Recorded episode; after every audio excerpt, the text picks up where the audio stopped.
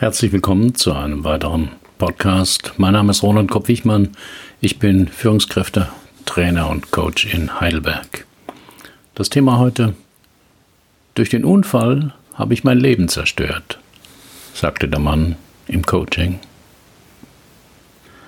Ob meine Praxis rollstuhlgerecht wäre, lautete die nüchterne Mail-Anfrage, ohne Anrede, ohne Begründung der Frage. Ich überlegte einen Tag, ob ich auf die Mail antworten sollte, denn Unhöflichkeit kann ich nicht leiden. Dann schrieb ich doch zurück, auch ganz knapp. Leider nein. Warum ist das wichtig? Pling!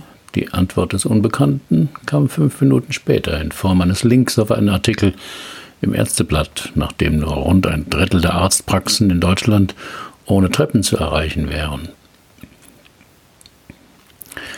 Die erste Kontaktaufnahme eines Klienten ist für mich immer aufschlussreich, denn daran zeigen sich erste Informationen über den Menschen und seine Art, mit anderen in Beziehung zu treten. Zeigt er, wie beschäftigt er ist? Mein Chef, Dr. Huber, möchte gerne ein Coaching mit Ihnen vereinbaren. Nennen Sie mir mindestens fünf Termine. Strapaziert er meine Geduld? Gegen Ende eines dreiseitigen Anschreibens mit Lebenslauf, Therapiegeschichte und erfahre ich, dass der Klient skeptisch ist, ob ich ihm überhaupt helfen kann. Macht er mir Schuldgefühle? Ich finde Ihre Honorare reichlich überzogen, zumal Sie mit dem Leid anderer Ihr Leben finanzieren. Gibt es einen Sondertarif für Menschen wie mich, die sieht er in mir einen mächtigen Zauberer? Sie sind meine letzte Rettung. Ich war bei allen wichtigen Heilern und keiner konnte mir helfen. Jetzt lege ich mein Schicksal in Ihre Hände. Verlangte Beweise meines Könnens. Bitte schicken Sie mir eine Aufstellung Ihrer Coaching-Ausbildungen und eventueller Zusatzfortbildungen. Will er Sie mein Mitleid erregen? Ich bin nur eine kleine russische Frau mit schlechtem Deutsch. Mein Mann will, dass unsere Ehe besser werden soll und würde ihr Honorar bezahlen. Aber ich glaube nicht, dass mein Problem wichtig genug für sie ist. Aber egal, was jemand mir schreibt, ich nehme prinzipiell fast jeden, der fragt. Denn jeder ist in Not und ist nicht durch Zufall auf meine Seite gekommen. Und ich mag Herausforderungen. Weil der Zugang zu meiner Praxis nicht barrierefrei ist, bot ich an, das Drei-Stunden-Coaching in einem Hotel in Heidelberg zu machen. Der Unbekannte willigte ein. Sie müssen mir helfen, damit aufzuhören, mein Leben zu zerstören. Zwei Wochen später empfing mich mein neuer Klient in der Penthouse Suite des besten Hotels in Heidelberg. Marcel Z., Inhaber einer Softwarefirma, 36 Jahre alt. Kaffee, Tee, Wasser? Grünen Tee, wenn es nichts ausmacht, antwortete ich. Welche Sorte? Jasmin, Giocada oder Bancha? Dann Jasmin, entschied ich mich. Bis der Tee kam, stand ich auf und bewunderte den Blick auf das Heidelberger Schloss, meiner Geburtsstadt, den ich von hier noch nicht kannte. Wie sich herausstellte, war der Klient in Mannheim geboren, lebte aber jetzt in Stuttgart. Sie müssen mir helfen, damit aufzuhören, mein Leben zu zerstören, kam Marcel Z. gleich zur Sache. Mit 18 hat mich ein Autofahrer umgefahren. Aber es war meine Schuld. Er hatte Vorfahrt. Er hatte keine Chance, mir auf dem Fahrrad auszuweichen. Und seitdem sitze ich in diesem verdammten Ding stieß der Klient hervor und schlug mit der Faust auf die Armlehne seines Rollstuhls. Dieser Unfall hat mein Leben zerstört. Wie ein Klient sein Problem schildert, also welche Geschichte er darüber erzählt, ist wichtig für mich. Geschichten bestimmen sein Anliegen, seine bisherigen Lösungsversuche und seinen Engpass also die Erklärung, warum er das Problem immer noch hat. Geschichten bestimmen, wie der Mensch sich verhält, warum er sich so fühlt und welchen Sinn er aus einer Situation abgeleitet hat. Die Geschichten, die Menschen über sich erzählen, sind immer subjektiv. Deswegen erzählen Paare oft den gleichen Vorfall völlig unterschiedlich. Mit der Geschichte bestimmt der Erzähler, welche Information betont und welche ausgelassen werden. Sie ermöglichen oder verbauen die Perspektiven, die ein Mensch über sein Leben hat. Diese ausgelassenen Teile einer Geschichte sind besonders bedeutsam für mich. Meine Fragen dienen dazu, Intentionen, Wendepunkte und unbewusste Bedeutungen aufzuspüren.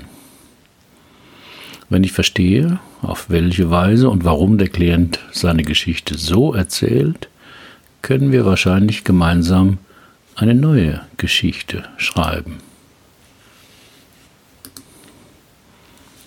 Die Bedeutung hinterfragen. Sprache ist nie neutral. Selbst die Aussage 1 und 1 ist 2 kann angezweifelt werden oder als Beleidigung interpretiert werden, weiß ich selber. Deswegen achte ich im Coaching darauf, welche Metaphern, welche inneren Bilder durch meine Worte ausgelöst werden können. So wie schon Epiktet wusste, es sind nicht die Dinge, die uns beunruhigen, sondern die Meinungen, die wir von den Dingen haben. Sie meinen also, der Unfall hat damals ihr Leben zerstört? fragte ich Marcel Z. Ja, natürlich, was denn sonst? antwortete er verständnislos. Können Sie sich vorstellen, wie es ist, nicht mehr laufen zu können, für viele Dinge im Alltag Hilfe zu brauchen? Kann ich nicht, antwortete ich wahrheitsgemäß. Aber erzählen Sie mir, was Sie hinter sich haben. Marcel Z. beschrieb die Phasen, die Menschen nach einem schweren Verlust durchmachen. Zuerst die Schockreaktion, in der er sich zwei Monate in seiner Wohnung einschloss und niemanden sehen wollte. Dann die Verleugnung, in der er alle Forschungsansätze verfolgte, die bei Querschnittslähmung eventuell helfen könnten. Dann die Regression, in der er verlangte, dass sich jemand den ganzen Tag um ihn kümmern und ihn trösten sollte. Danach wurde ich lange depressiv, hatte Rachepläne gegen den Autofahrer. Es war in Italien passiert. Und der Prozess dauerte zwei Jahre. Ich war so verzweifelt, dass ich mir eine Pistole kaufte, um wenigstens nicht ganz hilflos zu sein, wenn ich es nicht aushalte. Die habe ich übrigens immer noch. Der Klient hatte sich in Rage geredet, aber unter der Wut konnte ich auch seine Verzweiflung hören. Ich habe viel im Internet über Sie gelesen, aber können Sie mir überhaupt helfen? Wobei brauchen Sie denn Hilfe? Seit dem Unfall habe ich immer wieder heftige depressive Phasen. Antidepressiva helfen mir nicht wirklich. Ich habe immer wieder düstere Stimmungen. Dann denke ich an die Pistole. Das hilft mir ein Stück. Vor allem, wenn ich daran denke, was ich alles aus meinem Leben hätte machen können, wenn der Unfall nicht passiert wäre. Ich war verwirrt. In der Suite des teuersten Hotels der Stadt sitzt mir ein erfolgreicher Unternehmer im Rollstuhl gegenüber, der darüber hadert, welche Chancen ihm entgangen seien, wenn ein zugegeben folgenreicher Unfall nicht passiert wäre. Zuvor hatte er mir geschrieben, dass er glücklich verheiratet sei und die zwei Söhne seiner Frau adoptiert hatte. Worum ging es hier? Ich hatte keine Ahnung. Da der Unfall schon 18 Jahre zurücklag, dachte ich, dass Mitgefühl für seine Lage nicht viel bringen würde. Das hatte er bestimmt schon genug bekommen. Also versuchte ich es mit Konfrontation. Wirksames Coaching ist immer unbequem. Menschen, die einen Therapeuten oder Coach aufsuchen, sind ambivalent, meist ohne das zu wissen.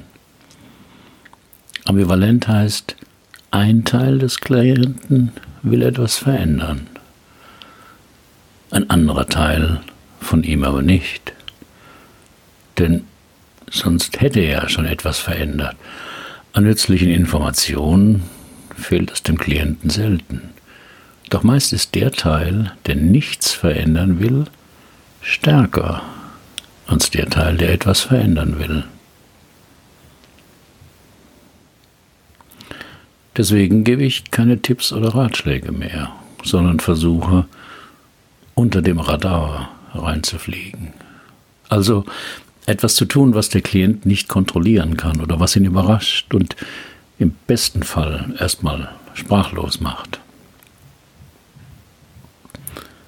Wirksames Coaching muss also unter die Haut gehen. Es muss die Emotionen erreichen. Wahrscheinlich kann ich Ihnen helfen. Aber Sie werden meine Hilfe nicht mögen, begann ich. Ich würde es zumindest versuchen, versprach Marcel Z. Versuchen wird nicht reichen. Sie müssen es tun. Und was soll ich tun? fragte der Klient, jetzt sichtlich aufgeregt.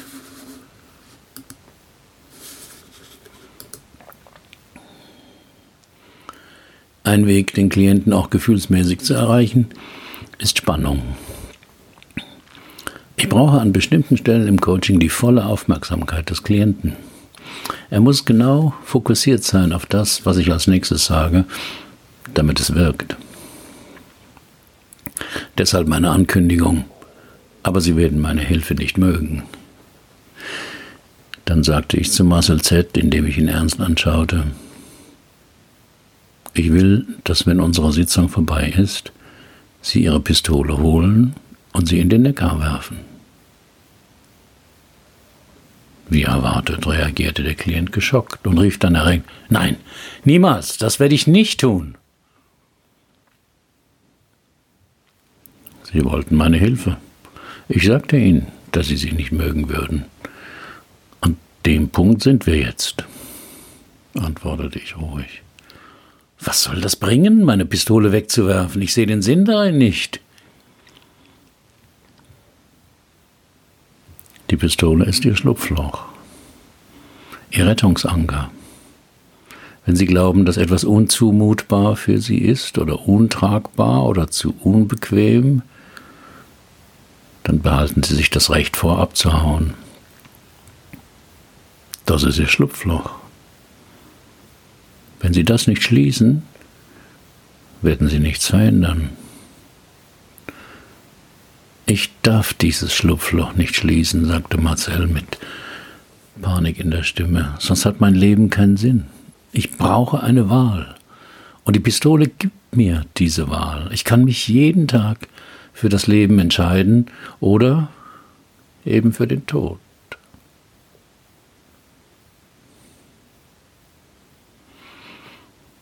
So einen Klienten und so ein Thema hatte ich noch nie im Coaching gehabt.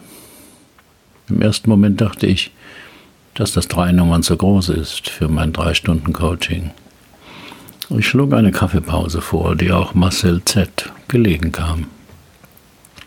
In der Pause erkannte ich den Engpass, in den Marcel Z. sich mit seinem Schlupfloch manövriert hatte. Für ihn war es ein Ausweg, doch entweder oder Lösungen beschränken immer die Auswahl und verengen den Blick, welche Wege es noch geben könnte. Andererseits wurde mir klar, dass ich einen Fehler gemacht hatte, indem ich ihm vorgeschlagen hatte, sein wertvolles Schlupfloch zu schließen. Ich hatte zu schnell den Pol der Veränderung besetzt. Wenn man das macht, besetzt der andere automatisch den anderen Pol, die Nichtveränderung und die Fronten bleiben starr. Jeder hat zwar gute Argumente für seine Position, aber es kann sich nichts bewegen. Das ist vor allem dann der Fall, wenn man für einen Veränderungsimpuls keinen Auftrag hat und aber dennoch hilfreich sein will. Eltern kennen das von ihrem Kind. Mir ist langweilig. Dann lies doch mal das Buch, das du zum Geburtstag bekommen hast. Keine Lust auf Lesen. Oder geh runter auf die Straße und spiel mit den Jungs. Will drinnen bleiben. Hm, worauf hast du denn Lust? Weiß ich nicht, mir ist eben langweilig. Bevor man jetzt noch mehr untaugliche Vorschläge macht, ist es besser, den Pol der Nichtveränderung zu besetzen. Dann musst du dich vielleicht noch eine Weile langweilen. Will ich aber auch nicht. Wenn man es jetzt aushält, keinen weiteren Vorschlag zu machen, erlebt man oft, dass nach einer Viertelstunde der Junge in irgendeine Beschäftigung in seinem Zimmer vertieft ist. Warum ändern Menschen sich ungern, auch wenn sie leiden? Wie jeder an sich selbst und anderen beobachten kann, ist den meisten Menschen meistens sehr klar, was sie machen müssten, um ihre Situation, mit der sie unzufrieden sind, zu verändern. Sie müssten respektvoller miteinander umgehen, besser für sich sorgen, klarere Ziele formulieren und verfolgen, weniger essen, mehr essen, mehr lieben, nichts aufschieben und so weiter. Dennoch scheine vielen Menschen unbewusst viel dafür zu tun, damit gerade dies nicht geschieht. Warum oder wozu, kann man da verzweifelt fragen. Die Antwort darauf ist bekannt und einigermaßen verstörend. Die Veränderung ist bedrohlicher als das empfundene Leid. Ulrich Wilkeln hat die Gründe, was Klienten hindert, Veränderungen zuzulassen, beziehungsweise wie sie zur Nichtveränderung beitragen, in einem PDF zusammengestellt. Den Link finden Sie auf meinem Blog. Die Gründe sind Loyalität gegenüber der Herkunftsfamilie und oder der Gesellschaft. In vielen Familien und anderen sozialen Systemen, zum Beispiel Teams, existieren Geheimnisse und Wertesysteme, die nicht offengelegt werden dürfen, oftmals über den Tod eines Mitglieds hinaus. Gründe können Glaubenssätze und oder rigide Rituale sein. Glaubenssätze wie ich bin ein ungewolltes Kind oder ich bin das schwarze Schaf, inszenieren sich in Form selbsterfüllender Prophezeiungen, sodass alternative Erfahrungen verhindert werden. Rituale in sozialen Systemen bestimmen den Ablauf des Geschehens und Erlebens. Risiko wird vermieden. Sicherheit wird bevorzugt, auch wenn sie leidvoll ist.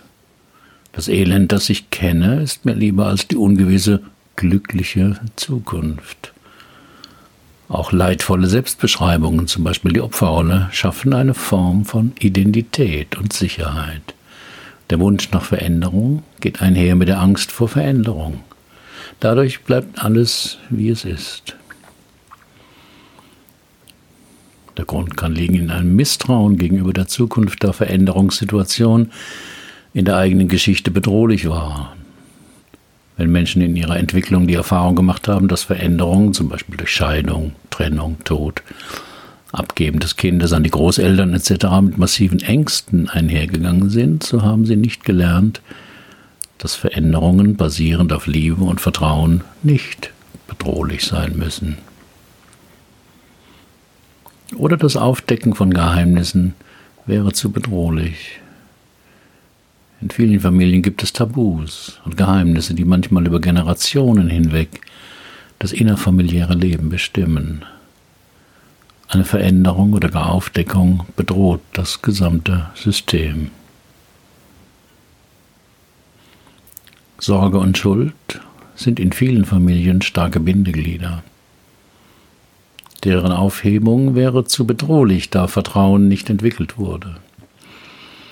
Wo nicht Respekt und Achtung Bindeglieder sind, treten Ersatzbindeglieder an ihre Stelle. Auch Probleme und Krankheiten können starke, aber leidvolle Bindeglieder sein. Der Grund liegt vielleicht im Hänschen-Klein-Syndrom. Aber Mutter weinet sehr, hat sie nun kein Hänschen mehr, geht das Lied. Gerade für junge Erwachsene ist die Ablösung vom Elternhaus eine öffentlich gewünschte, aber doch vielfach bedrohliche Vorstellung. Oder das Handschuhsyndrom. Der andere ist schuld, wenn es mir schlecht geht. Kein Wunder, kein Wunder, liebe Mutti, dass ich mir die Hände erfriere. Du hättest mir ja Handschuhe mitgeben können. Der Grund kann liegen in erst du, dann ich. Viele Klienten externalisieren mögliche Veränderungen auf den Partner. Wenn du dich veränderst, verändere ich mich auch und umgekehrt. Dass in dieser Form keine Veränderung möglich ist, versteht sich von selbst.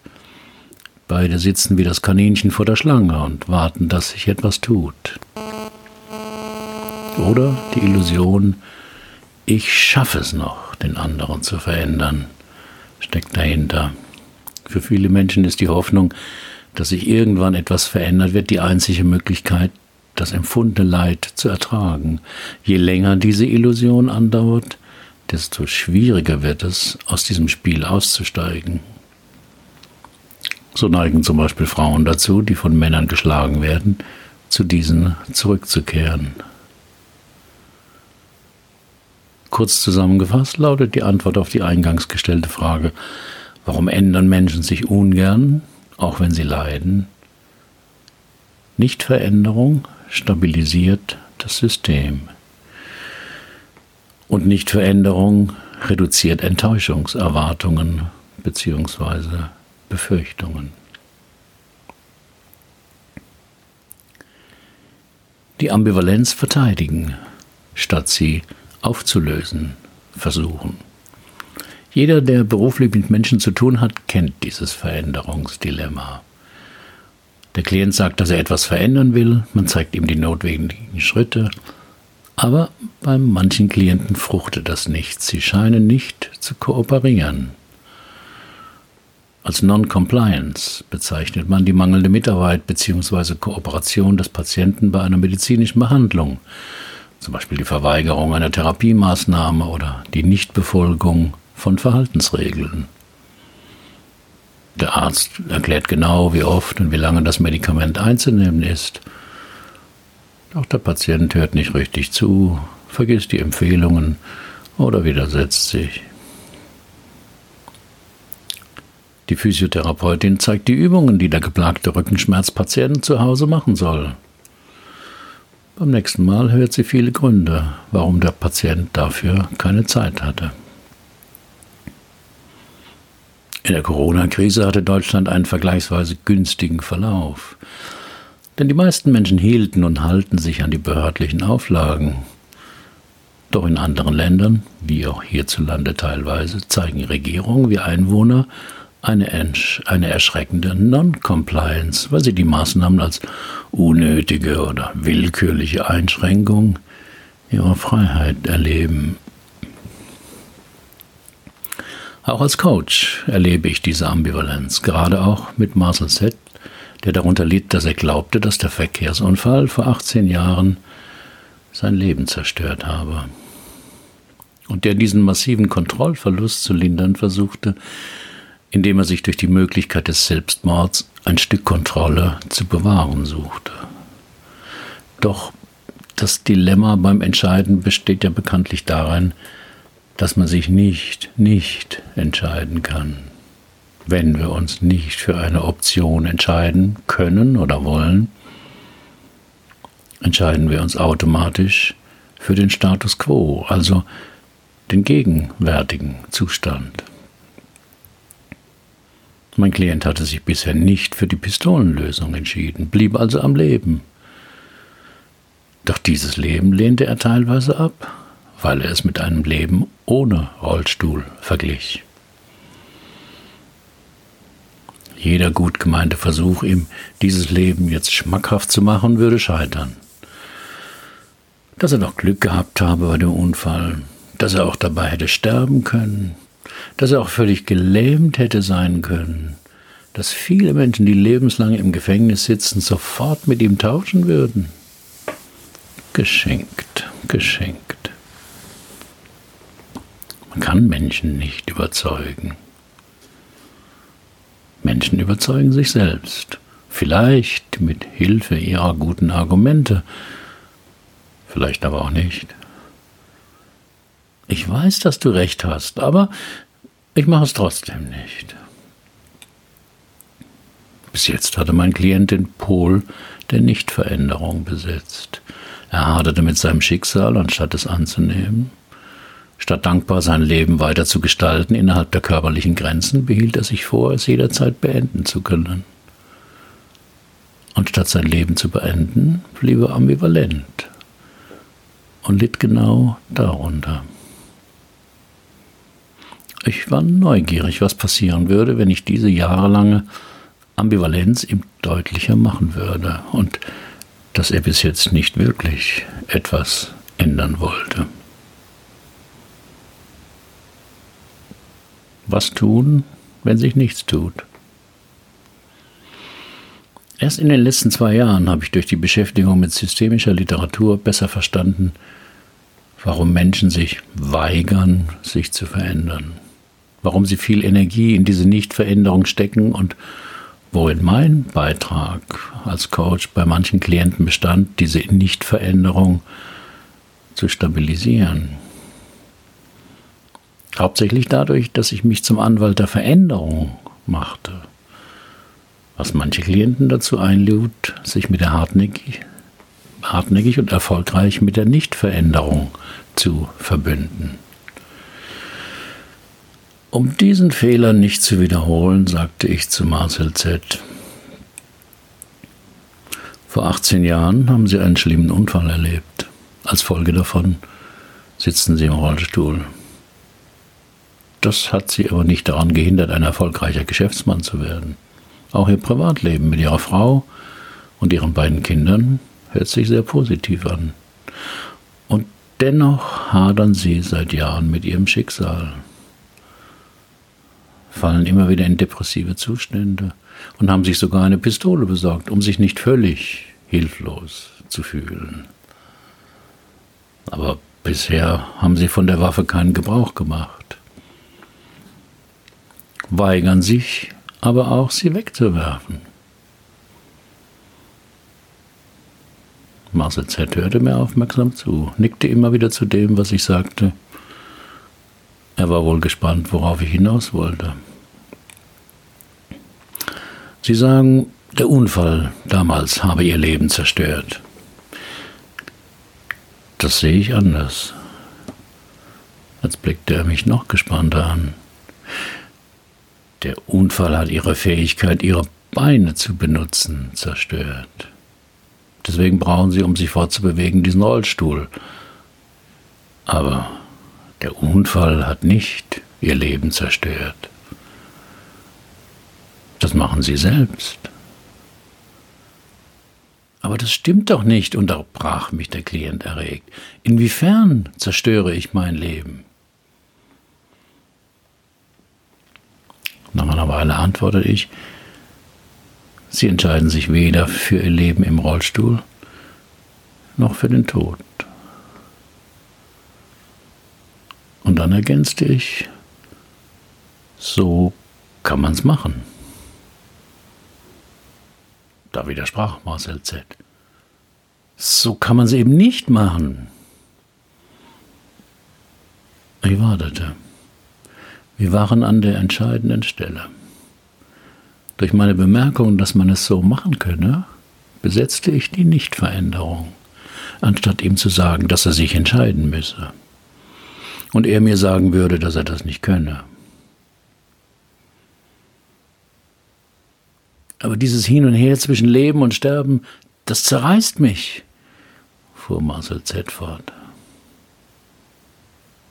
Ja, so kann man's machen, wiederholte ich standhaft.